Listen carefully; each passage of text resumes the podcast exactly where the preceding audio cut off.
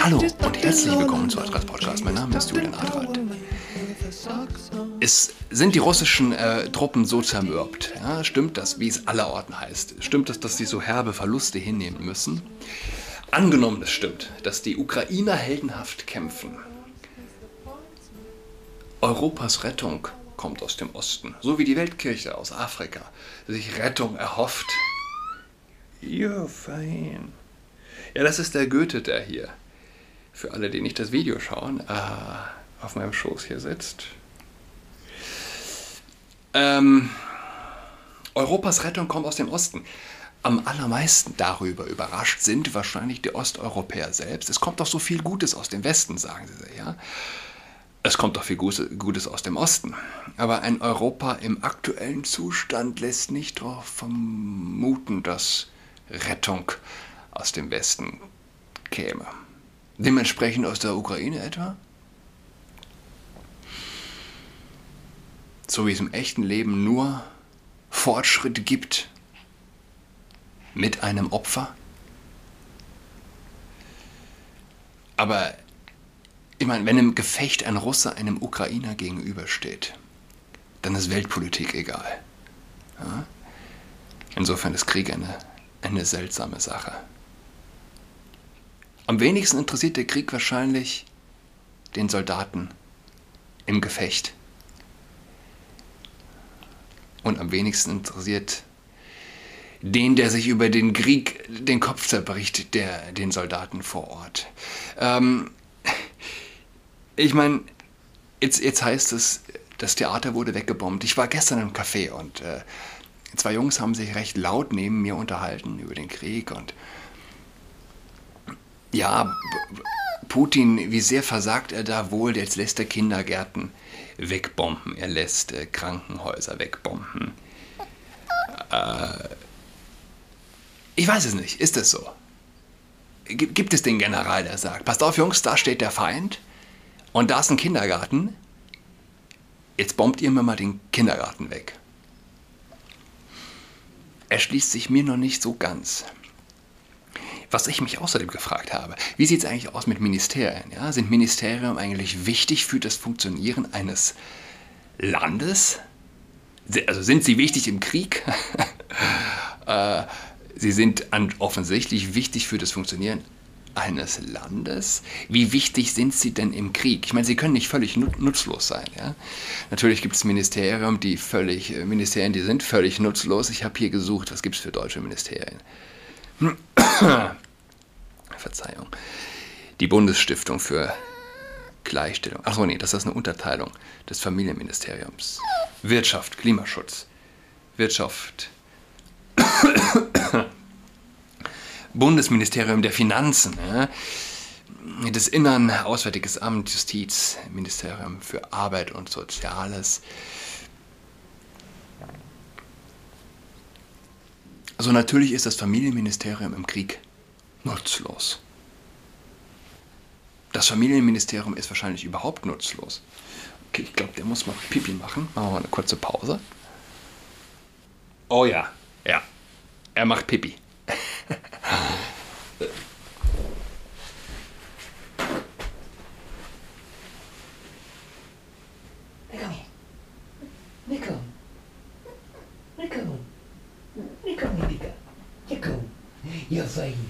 Ihr feine Dicke, ihr feine Dicke. So, Goethe hat also Pipi gemacht und kann sich jetzt wieder entspannen.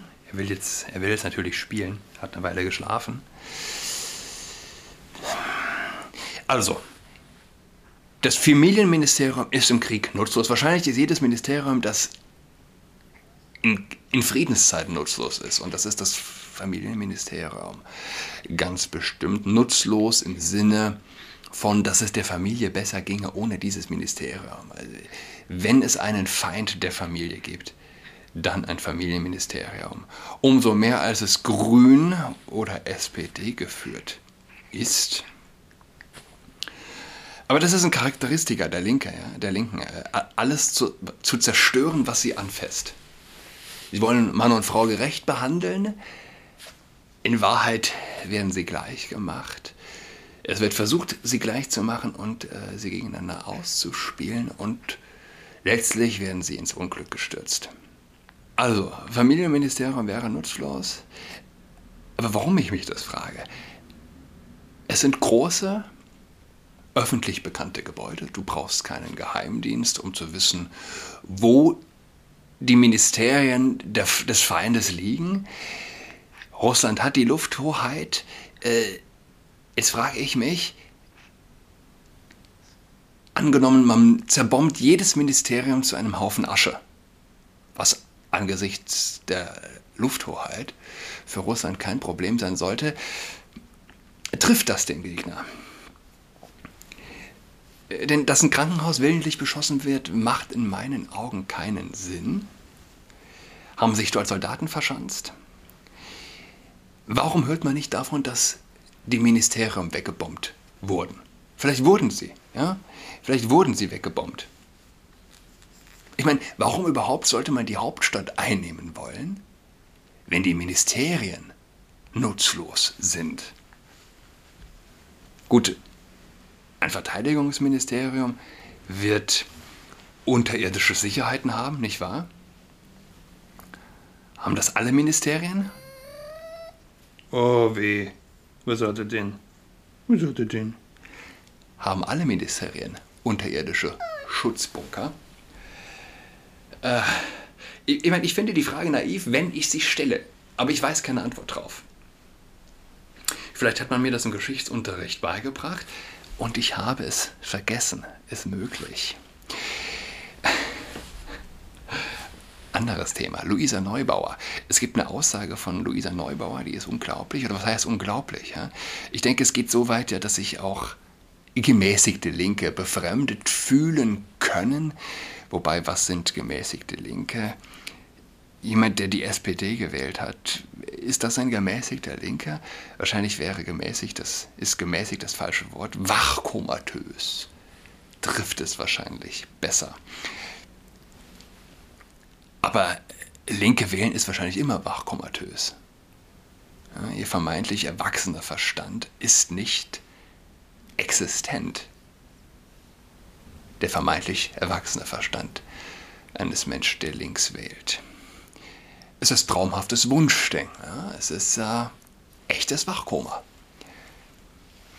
So wäre es Luisa Neubauer. Luisa Neubauer ist die, die deutsche Galionsfigur der, der Klimafaschisten. Ja, ich glaube, es ist, ist die deutsche Greta Thunberg. Nur ohne den Reiz, der einen dann zur äh, Ikone macht, den Reiz der autistischen Gestörtheit. Äh, was, was, hat sie, was hat sie getwittert? Sie hat getwittert, die Wurzeln der Klimakrise liegen in Machthierarchien von Männern über Frauen, von weißen Menschen über People of Color, von Männern über die Natur. Sie hat das gesagt in einem Interview mit äh, Watson. So was heißt das?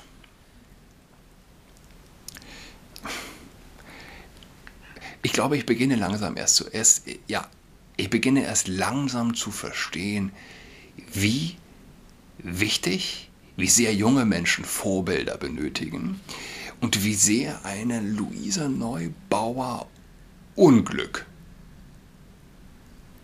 bringend bringen kann. Ja, in Zeiten wie diesen, wo Fundamente wegbrechen, wo Fundamente weggebrochen sind, gewinnen Menschen wie Luisa Neubauer, nee, Neubauer eine ungeheure Strahlkraft. Ja? Ihnen wird geglaubt. Der Mensch ist in der Lage, alles zu glauben. Der Mensch ist in der Lage zu glauben, dass Männer menstruieren. Der Mensch ist in der Lage zu glauben, äh, der Mensch ist in der Lage, schwangere Emoji-Männer zu kreieren. Nicht aus künstlerischen Gründen, nicht aus künstlerischen Gründen, sondern aus dem Wunsch, Realität abzubilden. Ja? Der, der für nichts steht, wird auf alles reinfallen. Der, der für nichts steht, wird sich vom Hass einer Luisa Neubauer anstecken lassen. Von strammen, totalitären Positionen. Ich meine, geht's noch totalitärer? Geht es noch totalitärer, als die eine Hälfte der Menschheit für alles Böse verantwortlich zu machen? Die Männer sind also schuld. Und es ist ein Vorurteil, auf das viele reinfallen. Ja?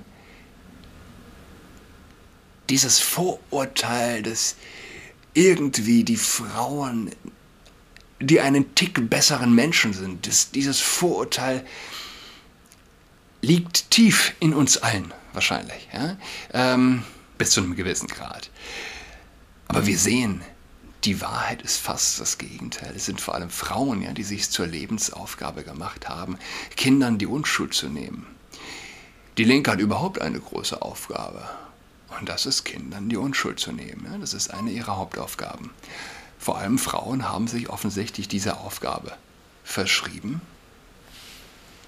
haben sich vorgetan, diese Aufgabe umzusetzen. Vor allem Frauen sind in den Berufen, die es möglich machen. Ich glaube, ich glaub, er muss nochmal pipi. Ja? Vor, allem, vor allem Frauen arbeiten in den pädagogischen Berufen, als Erzieherinnen in der Kita, als Lehrerinnen in der Grundschule, als Erzieherinnen in der Grundschule. Äh, die Pädagogik ist zu, zu, ja was, zu Übrigens muss ich immer dran denken, ähm, es gibt diesen schrecklichen Diktator Idi Amin, heißt er, glaube ich. Idi Amin hat sich der letzte König von Schottland genannt, ein afrikanischer Diktator. Es gibt einen tollen Film, Der letzte König von Schottland. Schottlands heißt er, glaube ich. Und äh, ist schon eine Weile her, dass ich das gesehen habe und ich habe gegoogelt irgendwann mal. Äh, und ich habe es nicht in Einklang bringen können, dass er Pädagogik studiert hat. Dass jemand, der Pädagogik studiert hat, letztlich als schrecklicher, mörderischer Diktator endet. Ich, ich, ich konnte es nicht in Einklang bringen, dass ein, ein Pädagogikstudent Diktator wird und äh, seine Frauen bringen, bringen lässt und der die, die, die äh, Beine anstelle der Arme und die Arme anstelle der Beine der Leiche annähen lässt.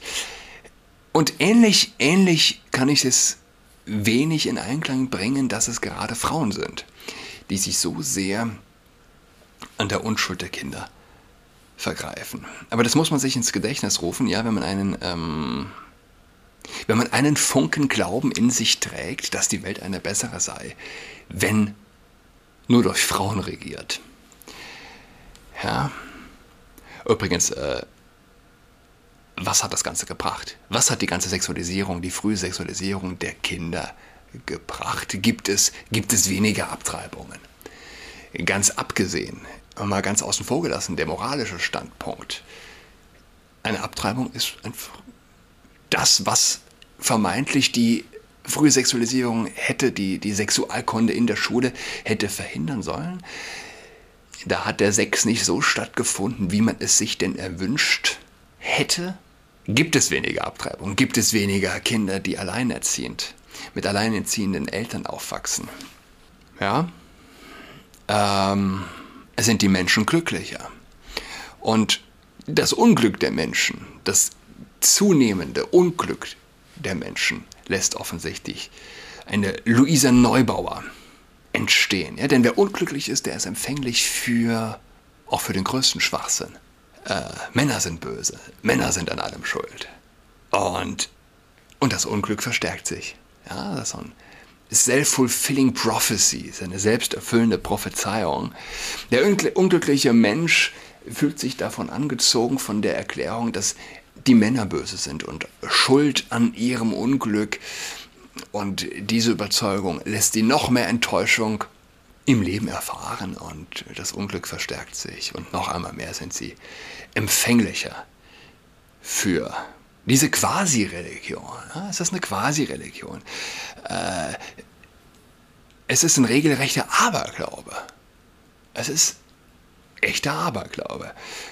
Aberglaube insofern, als es nicht im persönlichen Leben erfahrbar ist. Es gibt gute Menschen unter Männern, es gibt gute Menschen unter Frauen.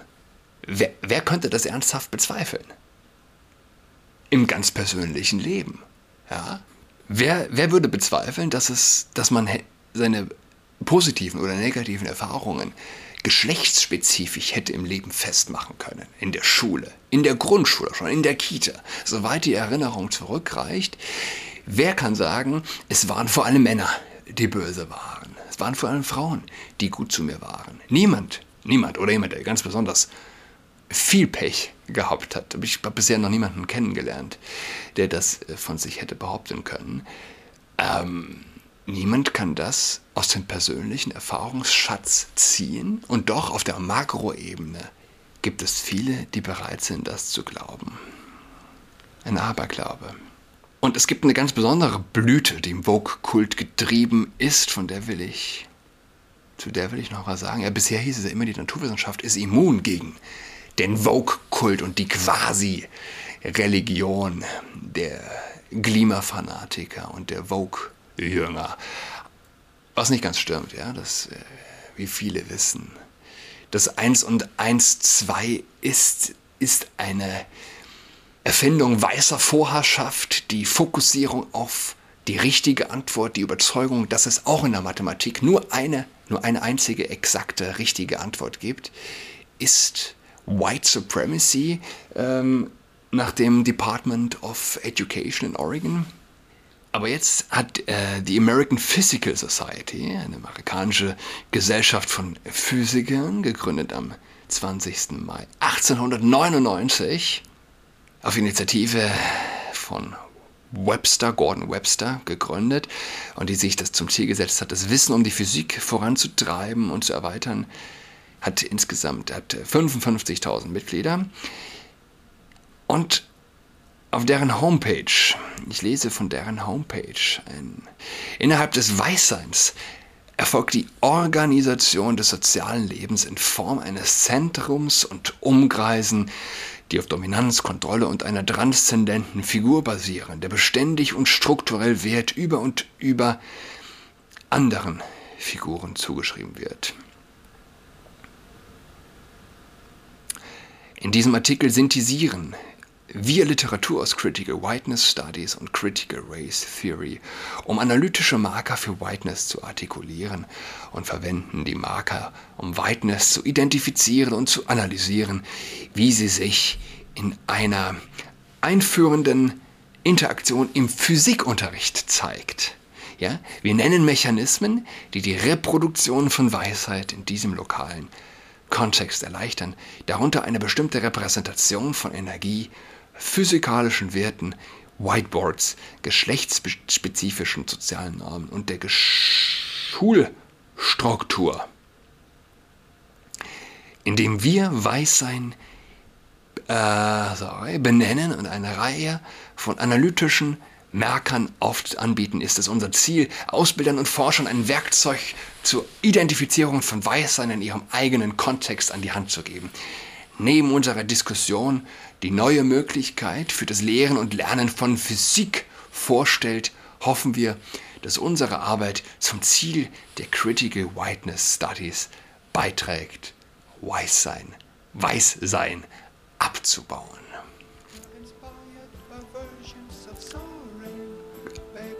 Kann es Rettung geben, auch wenn sie aus dem Osten kommt. Es bleibt spannend. Ich wünsche allen ein schönes Wochenende. Bis nächste Woche, Dienstag. Tschüss. She's got COVID-19, she's tucked in all alone. She is tucked in toweling with her socks on.